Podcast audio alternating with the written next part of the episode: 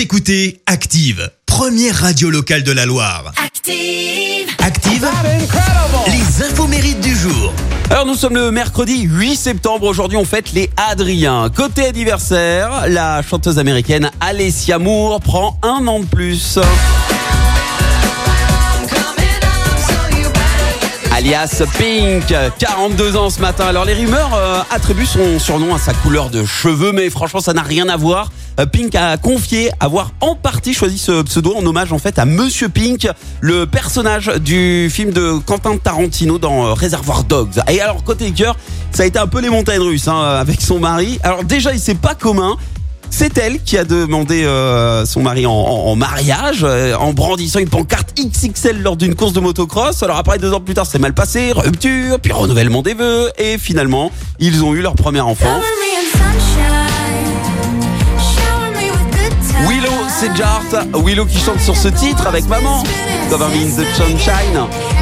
Qu'on vous diffuse sur Active, la relève est assurée. Et puis le ventriloque et humoriste Jeff Panaclock vient d'avoir 35 ans.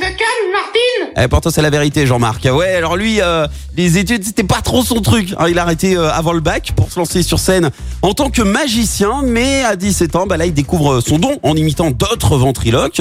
Et il a choisi, euh, pardon, un singe parce qu'il souhaitait que sa marionnette se rapproche le plus de l'homme. Et pour le nom Jean-Marc, eh ben, il s'agit d'un hommage au patron du magasin de magie qu'il fréquentait à l'époque.